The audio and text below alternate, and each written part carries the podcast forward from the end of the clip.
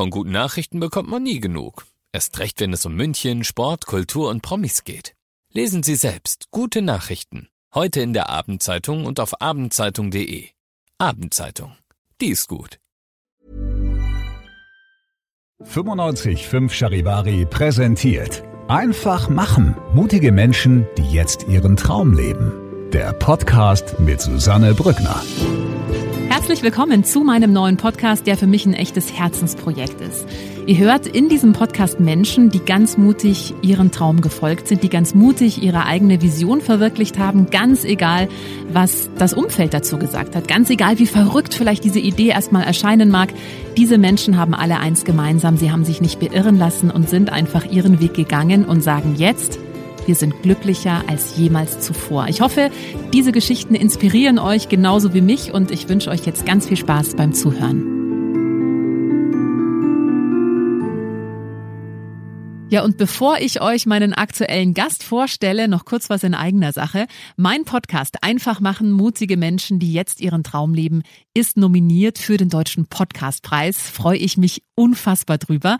Und ich würde mich sehr freuen, wenn ihr mich unterstützt und für mich abstimmt. Geht total einfach, dauert nur zwei Sekunden. Ihr müsst da auch nicht irgendwie euch registrieren oder so. Es ist wirklich nur ein Klick. Den Link zur Abstimmung gibt's auf charivari.de. Und jetzt ganz viel Spaß mit der heutigen Ausgabe von Einfach machen.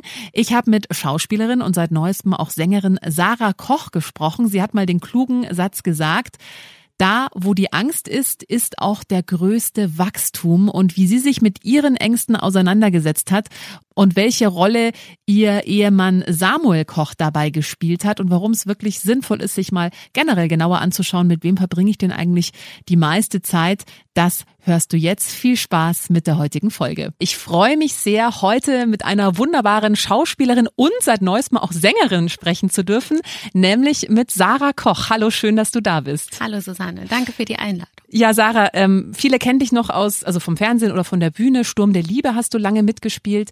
Ähm, du bist verheiratet mit Samuel Koch, den äh, kennen wahrscheinlich auch noch die meisten aus dem tragischen oder von dem tragischen Wetten das Unglück.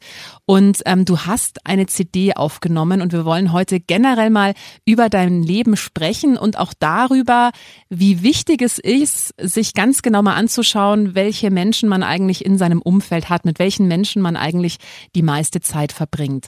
Ähm, lass uns vielleicht mal ganz klassisch bei dir starten. Ähm, du bist Schauspielerin. War das schon immer ein Lebenstraum von dir oder wie kam es dazu?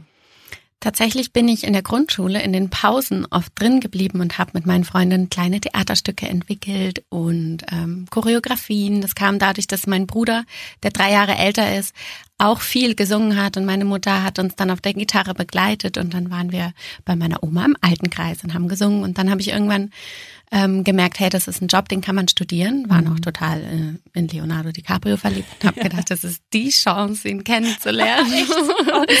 ja, genau. Und dann kam das so nach und nach. Ich habe mir einfach nichts anderes vorstellen können. Mhm. Also das war schon ganz klar die Leidenschaft und du bist dann auch auf eine Schauspielschule. Genau, in Österreich habe ich vier Jahre studiert. Mhm. Und danach ging es eigentlich auch gleich ganz gut los, oder? Ja, es ist total witzig, weil mein erstes Engagement ging zurück in die Heimat. Ich komme ja aus Braunschweig und ich habe ein Engagement fürs Kinderstück bekommen, Ariel, die kleine Meerjungfrau am Schlosstheater Celle. Und ich glaube, an dem Theater habe ich zum ersten Mal in meinem Leben selber im Theater gesessen, nämlich in diesem Kinderweihnachtsstück. Wow. Und dann hatte ich da mein erstes Engagement. Das war total schön. Dann habe ich zwei Jahre da eigentlich regelmäßig gespielt und dann ging es zurück nach München oder zum ersten Mal nach München zu Sturm der Liebe. Ja. Für zwei Jahre. Und dann ich, also sie wollten mich gerne behalten und ich bin aber immer so ein Mensch und sage, nein, es muss noch weitergehen und ich will noch das machen und dorthin und bin dann gegangen und bin seitdem freiberuflich unterwegs. Hm. Hast du das jemals bereut, die Entscheidung, da gegangen zu sein? Ach, hin und wieder in so schlechten Zeiten, natürlich, mhm. so, weil ich habe es auch einfach sehr geliebt. Ich habe eine tolle Rolle dort gehabt, tolle Kollegen, hatte Spaß, man kann sich so viel ausprobieren und ähm, regelmäßig arbeiten und ich lieb's auch manchmal in so einer großen Mühle zu sein. Aber ich mag alles, was danach kam, eben auch die schlechten Zeiten nicht missen, weil dadurch so viel Neues, Schönes entstanden ist. Mhm. Ja, und ich weiß, ich hatte ja schon einige Schauspieler im Interview, das ist schon ein Job, da musst du auch ein einigermaßen dickes Fell haben, weil du bekommst ja auch oft Absagen von Castings oder du willst eine Rolle unbedingt und dann kommst du eine Runde weiter, eine Runde weiter und dann klappt es aber doch nicht. Wie gehst du damit um, mit diesen ja, Rückschlägen oder mit diesen Herausforderungen? Also ich habe auch schon auf dem Boden gelegen, wirklich, und geweint anfangs. Und dann habe ich mal ehrlich in mich reingehört und gesagt, also wo wirklich so ein tiefer Punkt war, und da habe ich gesagt, Sarah, wenn du ehrlich bist, du willst da doch gar nicht hin. Mhm. So, das, du willst jetzt nicht zwei Jahre nach Hamburg und jeden Tag das gleiche spielen. Eigentlich willst du doch was anderes. Und das ist halt dieses, der Mensch ist halt gerne hm, geliebt oder er hört einfach gerne, du bist es geworden. Auch jetzt die letzten Tage hatte ich wieder eine kurze Absage und dann macht es mir aber mittlerweile so viel Spaß zu sagen, okay, ich gucke mal, was kommt. Weil wenn ich alles rückwärts jetzt denke, ich finde, das Leben lässt sich oft rückwärts ähm, verstehen, lebt sich aber vorwärts, dann kam wirklich immer noch was Besseres, was viel mehr dem entsprochen hat, was ich mir eigentlich mal so erträumt habe. Hm. Ist aber auch eine Einstellung, die man erst über die Jahre entwickelt, oder? Ja, absolut. Du ja. hast mal so einen schönen Satz gesagt. In der Angst steckt oft unser größtes Wachstum. Das finde ich so einen weisen, tollen Satz. Einer deiner Ängste war es ja zu singen tatsächlich. Oder beziehungsweise du hattest so den, den Glaubenssatz, ich kann nicht singen. Obwohl du ja gerade erzählt hast, du bist schon mit Musik auch aufgewachsen. Genau, mein Bruder, toller Sänger, hat es dann auch studiert. Und dann waren wir oft im Tonstudio, auch mit meiner kleinen Schwester zusammen. Und der ähm, Musikproduzent hatte zu mir gesagt, ich glaube, ich war acht oder neun. Na, du bist wohl unsere kleine Schiefsängerin. Und dann mhm bumm. Seitdem auch im Schauspielstudium, wo wir auch Gesangsunterricht hatten, hatte ich immer Sorge, immer Schweißhände. Mhm. Ich weiß noch, Ariel, die Meerjungfrau, musste ich auch singen und ich meinen Bruder angerufen. Ich kann das nicht, ich kann das nicht. Mhm. Und jetzt habe ich ja wieder die Leidenschaft zur Musik entdeckt. Und das alles aufzulösen und auch zu sagen, es gibt so viele unterschiedliche Arten von Gesang. Und ich will ja gar nicht die perfekte Popsängerin sein. Ich will meinen eigenen Weg finden und meine Liebe zur Musik ausdrücken. War irgendwie so ein spannender Weg. Mhm. Da sieht man mal, wie wichtig das ist oder wie, wie achtsam man wirklich sein sollte, was man Kindern sagt, zum einen. Ja. Also es reicht so ein Satz von einem Musikproduzenten, den du wahrscheinlich auch nie wieder gesehen hast, äh, der bei dir im Kopf den Glaubenssatz, ich kann nicht singen für immer, also nicht für immer zum Glück, aber für, für viele Jahre irgendwie manifestiert hat. Ähm, und ich habe vorhin schon eingangs gesagt, wir wollen auch darüber sprechen, dass es eben so wichtig ist, sich mal anzuschauen, mit welchen Leuten verbringe ich die meiste Zeit. Denn die Liebe zur Musik, die hattest du, aber du hattest einfach irgendwie das Gefühl oder den Glaubenssatz, ich kann nicht singen. Dann hat dein Mann Samuel Koch dir was ganz Tolles zu Weihnachten geschenkt. Ja, er hat mir eine und jetzt hat er mir eine CD verpackt und da stand drauf, sing deinen Song. Und dann war ich so hoch, weil ich hatte ihn auf ähm, Lesungen von seinem Buch musikalisch begleitet, aber immer nur mit so Liedern, die in meiner Tonlage sind. Und dann hatten die Leute hinterher gefragt, hey, das ist ganz schön, kann man das nicht kaufen? Waren aber immer nur Cover-Songs. Und dann dachte ich, Mensch, so eine Cover-CD ist irgendwie das bin ja nicht ich und habe mich aber nie getraut, was eigenes zu machen. Und wir leben ja in Mannheim, eine sehr musische Stadt, tolle Stadt. Und da hatte er dann Connections zu einem sehr jungen Musikproduzenten und hat mir dann zu Weihnachten eben diese CD geschenkt. Und das war ein Gutschein für einen Tag im Tonstudio mit jemandem, der mir hilft, einen Song zu schreiben. Und dann war ich so, okay, wie soll das funktionieren? Wie mache ich das? Und habe mir dann gesagt, okay, ich möchte nicht mit nichts hingehen, hatte mir überlegt, wie soll der Song klingen und habe mir angefangen, Texte zu schreiben und bin dann so hin und dieses Gefühl, einen eigenen Song zu machen, den zu hören, das war wirklich überwältigend. Und dann ist das Feuer entfacht. Plus, wir hatten zusammen auch mal so ein Coaching gemacht, wo rauskam, die unterschiedlichen Interessen, was man unbedingt machen sollte und unten, von dem man die Finger lassen sollte. Und bei mir stand oben Literatur und gefolgt von Musik. Und das war auch so, so ein Klick. Krass, ja, ich schreibe gerne. Man hatte mir auch in der Schule mal gesagt, ich kann nicht schreiben. Total witzig. Ach und die Musik oben. Und dann war so mhm. verrückt. Das hatte ich nie auf dem Schirm. Mhm. Muss ich angucken. Wow. Und du hast ja dann ein Album rausgebracht, jetzt im Oktober. Bittersüßes Finsterlicht. Ich habe auch mal reingehört. Also bei diesem äh, Lebkuchenhauslied habe ich kurzzeitig echt ein bisschen Angst bekommen. Das Video dazu ist ja auch grandios. Da spielst du ja auch selber mit. Es ist eigentlich die Geschichte von Hänsel und Gretel vertont, so ein bisschen auf die neue Zeit übertragen. Wir hören mal kurz rein. Komm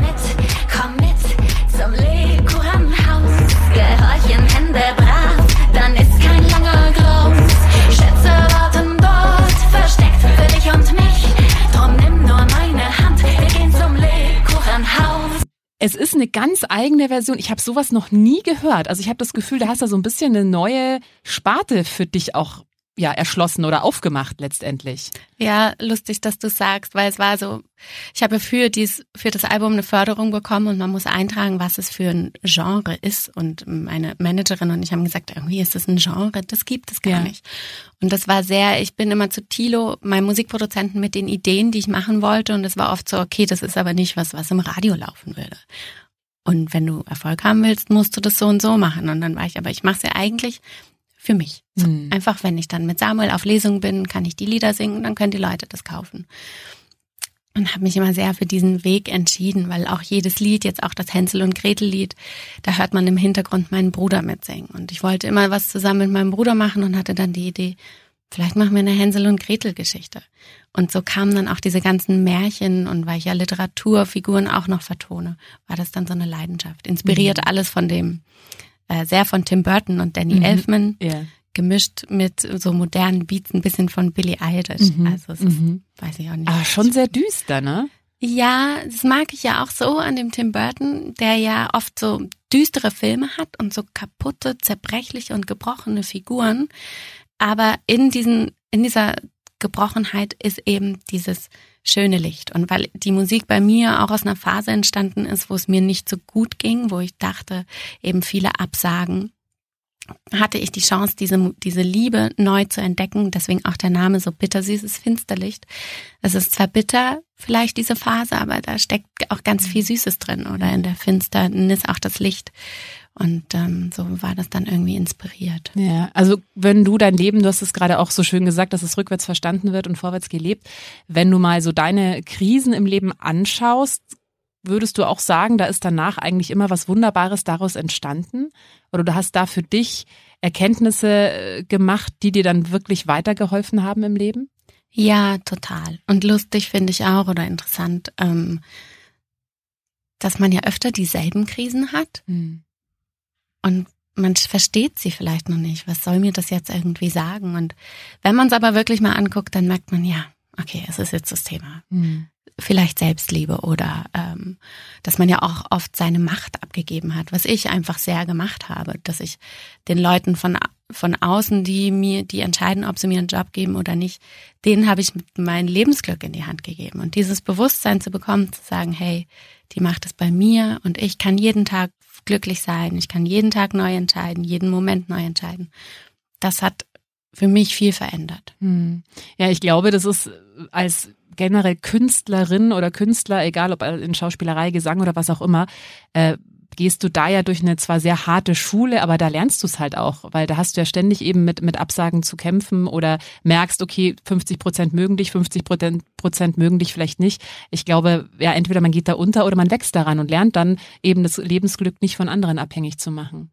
Ja, und auch es vor allen Dingen nicht persönlich zu nehmen. Ja. Und jetzt, wo ich meine Musikvideos gemacht habe oder vielleicht auch mal mit bei Besetzungen mit dabei war von Filmen und wo ich selber Leute für meine Musikvideos besetzt habe, da merkst du auch einfach, dass man so eine Fantasie im Kopf hat, wie diese Figur sein soll. Und wenn derjenige das erfüllt, es ist tatsächlich auch einfach sehr, sehr oberflächlich ja. manchmal dieses Business, dann verstehst du das auch, dass das einfach nichts mit dir zu tun hat wenn du es nicht geworden bist. Mhm.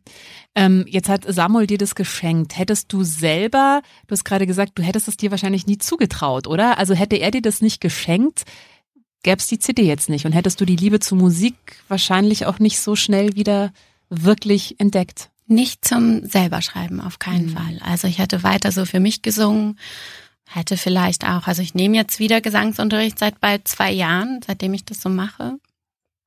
Aber dieses Mysterium, einen eigenen Song schreiben und Texte schreiben, ähm, hätte ich, glaube ich, nicht gemacht. Und ich habe dann aber auch angefangen, Unterricht zu nehmen. Also mhm. auch hm, so ein bisschen quasi studiert für mich, Song schreiben. Und äh, bei Johannes Falk hatte ich ein paar Stunden, weil ich dann immer irgendwie auch schön finde, sich wirklich mit dem Thema zu beschäftigen. Mhm. Aber Samuel hat mir quasi den imaginären Poposchritt gegeben. Weil er das quasi schon gesehen hat in dir? Ja, ja, ja. er hat es gesehen. Er mag, also er findet an, an, mir total faszinierend, dass ich das dann aber auch immer so durchziehe und, mhm. und mache und äh, so viele Fantasien habe. Aber bei dem Punkt war er tatsächlich der ausschlaggebende Punkt. so oh, was Eigenes zu schreiben. Ja. Also da sieht man mal, wie wichtig das auch ist, dass man Menschen in seinem Umkreis hat, die eben dann vielleicht manchmal mehr Potenzial sehen als man selber. Ja, ich habe da auch mal einen total schönen Satz gehört, dass man so selber seine Menschen im Umfeld eher erhöhen sollte, weil sie es dann schaffen, dahin zu wachsen, mhm. als wenn man sie immer klein macht. Aber ja. ich finde, das zum Beispiel ist ein bisschen auch sehr so eine deutsche Kultur, dass wir uns immer drücken und klein machen. Und gerade in der Schauspielerei gibt's oft so den Satz, ja, such dir einen anderen Job, der mit SCH anfängt. Und das finde ich bei den Amerikanern, so oberflächlich sie vielleicht sein mögen, aber die machen, die haben diesen fetten Glauben mhm. an sich und an die Träume, die sie haben und sagen, alles ist möglich und das finde ich super inspirierend ja. und sagen, du schaffst das, ja. mach das. Ja. Das macht, ich finde, ich finde, das ist ein großer Unterschied, ja. Absolut. Ja, und ich glaube, das ist ja wie wenn du Kinder hast, wenn du denen immer sagst, nee, du wirst eh nie laufen lernen, werden sie es wahrscheinlich auch nicht lernen. Also wenn du da nicht Furchtbar, den Glauben ja. hast, äh, dass sie was, dass sie was erreichen können. Aber ich habe mal den schönen Satz gelesen, dass du quasi die Summe der fünf Menschen bist, mit denen du am meisten Zeit verbringst. Also dass es wirklich wichtig ist, sich anzugucken, okay, mit welchen Leuten umgebe ich mich denn? Sind es eben Menschen, die in mir ein Potenzial sehen, die dann eben einfach sagen, komm, ich schenke dir das jetzt hier, dann kannst du das mal ausprobieren? Oder sind es Leute, die einen eben auch immer, warum auch immer, kann ja auch aus Liebe sein, ja, weil sie einen beschützen wollen oder so. Aber äh, ich glaube, das ist schon wichtig, dass man da Menschen oder es lebt sich leichter, wenn man Menschen hat, die einen da eher ermutigen und eher, ja, mehr zutrauen, als man sich selber zutraut. Ja, absolut. Und das müssen ja auch gar nicht vielleicht auch Menschen sein, die man jetzt ähm, physisch kennt. Oft ist ja auch was Inspirierendes, einfach einen Podcast zu hören mm. oder eine Biografie von jemandem, dass wenn man jetzt wirklich eher das Gefühl hat, oh, ich habe gerade dieses Umfeld nicht, was mich empowert, wo kann ich mir das sonst hernehmen? Ich würde gerne noch über eine Sache reden, ähm, über die viele Schauspieler, glaube ich, eher ungern reden, aber du bist, gehst damit super offen um, was ich fantastisch finde. Ähm, du hast nämlich noch einen zweiten Job, mit dem du auch dein Geld verdienst, wenn es mit der Schauspielerei mal gerade nicht so gut läuft. Du bist Stewardess. Ja, genau. Ähm, wie kam es dazu und wie waren die Reaktionen aus dem Umfeld? Ich habe es während dem Abi schon mal gedacht gehabt, so als Überbrückungsphase, wenn es mit der Schauspielschule nicht klappt. Mm, das hat dann geklappt nach einem Jahr und dann ähm, war eben, ich war aufgehört bei Sturm der Liebe und ich kann so ganz schlecht arbeitslos sein. Ich bin ein gesunder Mensch ähm, warum soll ich irgendwie vom Staat leben? Und dann habe ich oft versucht zu kellnern, das war mir aber zu wenig und zeitgleich brauchen die einen natürlich auch, wenn man äh, jetzt doch ein Casting und ein Engagement hat und dann kam ich so überlegt, was mag ich eigentlich gerne und ich liebe es zu reisen, die Welt zu entdecken. Ich finde Fliegen ist sowieso irgendwie ein Wunder, fand es total faszinierend und habe dann eben gehört, dass es da viele tolle Teilzeitmodelle gibt. Und jetzt mache ich das seit fünfeinhalb Jahren. Ist hin und wieder auch eine Herausforderung, ich war wirklich, ich habe hier in München gespielt auf der Bühne bis um abends halb elf und hatte am nächsten Tag einen Flug von Frankfurt. Aber es ist, wenn einem die Jobs beide Spaß machen, sind dann solche Phasen auch in Ordnung, wenn man von einem zum nächsten switcht. Und manchmal ist es so absurd. Dann stehe ich auf der Bühne, verbeuge mich, werde beklatscht und reicht dann am nächsten Morgen jemand den Kaffee und putzt die Toilette. Ja, so. wollte ich gerade sagen. Das ist ja maximales ja. Spannungsfeld. Wie, ja. wie gehst du damit um? Oder hast du das Gefühl, das ist eher was, was dich erdet? Vielleicht ist es was, was mich erdet und gleichzeitig tut so gut, weil man in der Kunst so oft äh, oben irgendwo rumschwebt mhm. und jetzt einfach im Service zu arbeiten und in einem Job, der voll ist von Regeln und, und äh, äh, nicht Gesetzen, aber an was man sich zu halten hat, ist total spannend. Und wenn man einfach, ich finde immer gut, wenn ich mich jetzt nur mit Künstlern, mit Schauspielern beschäftige, dann bleibt man auch in diesem kleinen Horizont drin. Und die Fliegerei ist einfach irgendwie ein komplett anderes Business. Und gleichzeitig habe ich gemerkt, kann ich so super verbinden. Also wenn ich dann ähm, nach New York geflogen bin, mache ich da einen kleinen Schauspielkurs oder so und finde neue Inspirationen und gucke mir neue Stücke an. Wie hat dein Umfeld darauf reagiert, als sie gehört haben, du bist jetzt auch noch Stewardess? Wurdest äh, du mal ah. erkannt? Ja, auf einem meiner ersten Flüge und wurde zur Seite genommen und auch gesagt, das dürfen Sie nicht machen, es darf Ihnen nicht genügen, ist das jetzt Ihre Zukunft? Und äh, es hat mich schon irgendwie einen kurzen Moment getroffen, beziehungsweise ich habe es ja auch lange nicht öffentlich gemacht, ich glaube zweieinhalb Jahre, weil ich so Angst hatte vor den Schlagzeilen. Mhm. Das heißt, hat sie das jetzt nötig? Gleichzeitig wissen die Leute nicht, was ich für einen unglaublichen Vorteil habe. Auch mit Samuel, wir waren schon zusammen, habe ich ihn mitgenommen auf die Seychellen. Und gleichzeitig jetzt auch zur Corona-Zeit, wo so viele Künstler abhängig waren, hatte ich quasi vorgesorgt, habe Kurzarbeitgeld mhm. bekommen. Mhm. Und war einfach irgendwie so, so ein bisschen aufgefangen. Aber das finde ich ist auch so dieses, ach, man darf nicht drüber reden, dass vielleicht manchmal schwierige Zeiten da sind und dass man auch was anderes machen muss. Hatte ich auch irgendwie Ja. Sorge. Ja. Aber ich finde schön, dass du das so ein bisschen durchbrichst, weil das ist ja bei, das ist ja der Alltag von Schauspielern, ja, muss man jetzt mal sagen, von Ja. 99 Prozent der Schauspieler. Du hast nicht immer ein Engagement. Also du hast, oder generell als Künstler, es verkauft sich nicht jedes Album gut. Äh, Das ist nicht immer eine ausverkaufte Tournee. Also man muss eben auch mit schwierigen Zeiten zurechtkommen und dann kann ich mir schon vorstellen, wenn man da in so einer Blase lebt, nee, aber ich kann mich ja jetzt nicht an eine Kasse setzen oder ich kann ja jetzt nicht eben Stewardess werden, weil was sollen die Leute denken? Nee, also es ist ja wichtig, trotzdem für sich zu sorgen. Ja? Ja, und für mich ist auch ganz schlimm, ich hatte diesen Traum, das mal zu machen und den dann nicht zu machen, weil die Leute denken könnten, dass das ja komisch ist. Das ist so ein Gefühl, das kann ich ganz schlecht Mhm. irgendwie haben. Ich Mhm. habe dann immer so Bilder und möchte das gerne machen und dann muss ich das auch machen. Ja. Lässt du dich da generell relativ wenig von außen beeinflussen? Ja, man sagt ja, es gibt so Menschen, die eher, wenn sie eine Entscheidung treffen, ganz viele Meinungen einholen. Samuel ist eher so, der fragt viele Leute um Rat. Und ich weiß es eigentlich in mir und treffe die Entscheidung für mich. Und in seltenen Fällen frage ich meist vielleicht auch nicht so. Vielleicht habe ich auch falsche Entscheidungen gemacht, ich weiß es nicht, aber ich weiß eigentlich so sehr, was ich machen möchte und versuche dem Weg irgendwie treu zu bleiben. Aber glaubst du, das ist auch eins der Lebensrezepte für Glück, dass man sich nicht so abhängig macht, generell von den Meinungen anderer? Ja, ja, ich glaube, das ist ein großes Rezept. Eher auf seine innere Stimme zu hören? Ja, man sagt ja auch immer viele ältere Menschen, die im, im Sterbebett denken, was haben sie bereut, ist ja oft, dass sie manche Sachen nicht gemacht haben oder vielleicht auch manche Leute einfach nicht umarmt haben. Und oft ist ja so das, was wir denken, was die Leute denken könnten, die denken ja selber immer nur, was könnte sie jetzt gerade von mir denken?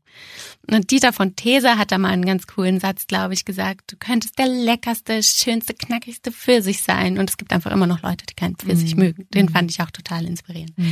Und dennoch ist es natürlich trotzdem einfach manchmal schwierig. So eine Ja. Kritik, man kann 100 positive haben und hast eine negative und die zieht dich in den Keller. Und dann habe ich aber auch gelernt, das zu verstehen. Oder eben zu sagen, wie Dieter von These, du kannst einfach nicht jedem Mhm. gefallen. Das ist in Ordnung. Ja.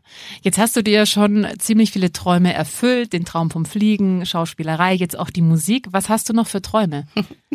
Ach, ich würde gern ähm, mal ein eigenes Zirkuszelt haben. Okay. so, so ein Märchenzirkuszelt. Und ähm, wir haben ja, Samuel und ich haben ein Kinderbuch geschrieben. Mhm. Und das würde ich da gerne zum Beispiel inszenieren für Kinder und würde es gerne ins Kino bringen. Und ähm, natürlich steht noch der Film mit Leonardo DiCaprio Ja, raus. Also klar. klebt auf dem Vision Board. Sehr gut. Was würdest du den Menschen raten, die vielleicht, ich meine, du hast gerade vorhin darüber gesprochen, du hattest immer so den Traum, Musik zu machen. Mit acht Jahren wurde dir gesagt, äh, du bist die Schiefsängerin, du kannst wohl nicht singen und dann war das sehr lange begraben. Was würdest du den Menschen raten, die vielleicht auch in sich einen Traum haben, aber von außen irgendwann mal gesagt bekommen haben, nee, das kannst du eh nicht, lass es mal lieber. Wie, das ist ja schon schwierig, so Glaubenssätze, die sind ja so tief eingebrannt. Ähm, du hattest jetzt das Glück, dass Samuel da das Potenzial gesehen hat und dir das einfach geschenkt hat und du auch so eine Macherin bist, die dann da durchgeht. Was würdest du Menschen raten, die noch nicht so weit sind, diesen Schritt wirklich zu gehen? Also wie geht man da am besten mit sowas um? Ähm, tatsächlich würde ich sagen, einfach machen.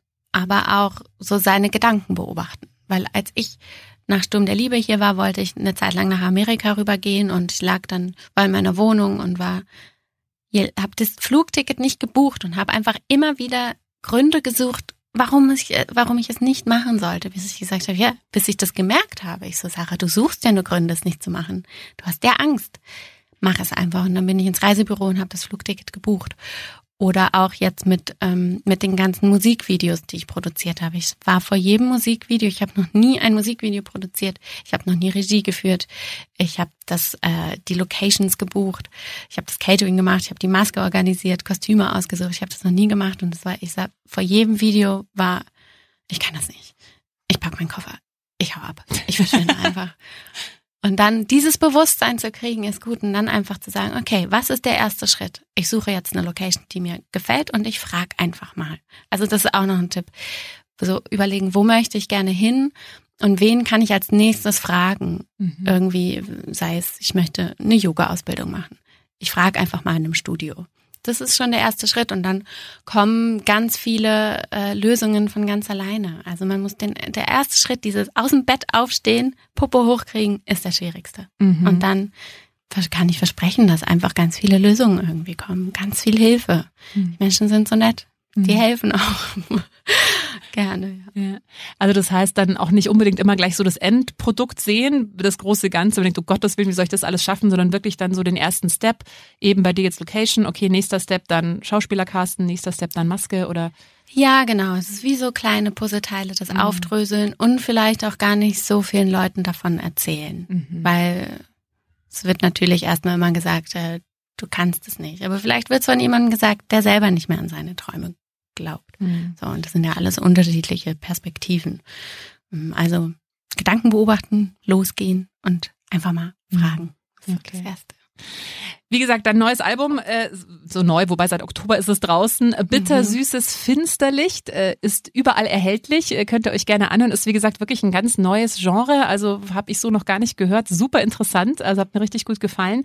Wie geht's bei dir jetzt weiter? Also was sind deine Zukunftspläne? Mhm. Wo kann man dich vielleicht mal wieder sehen? Ja, in zwei Wochen kommt unser neues Kinderbuch raus, das Kuscheltierkommando Teil 2.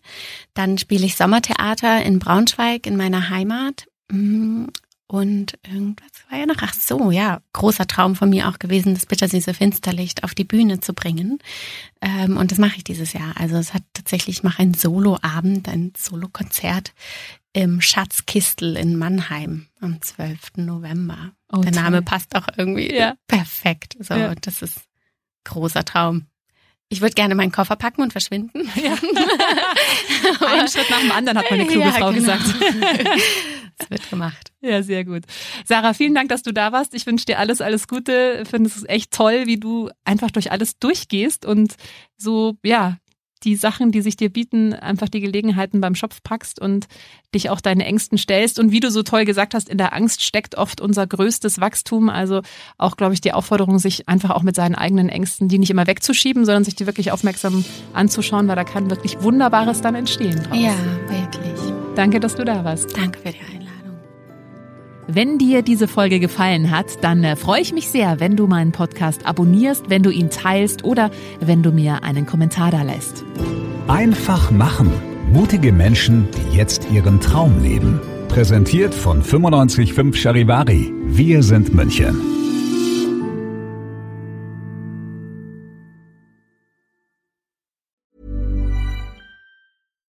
Hi, I'm Daniel, Founder of Pretty Litter. Cats and cat owners deserve better than any old-fashioned litter. That's why I teamed up with scientists and veterinarians to create Pretty Litter. Its innovative crystal formula has superior odor control and weighs up to 80% less than clay litter. Pretty Litter even monitors health by changing colors to help detect early signs of potential illness. It's the world's smartest kitty litter. Go to prettylitter.com and use code ACAST for 20% off your first order and a free cat toy. Terms and conditions apply. See site for details.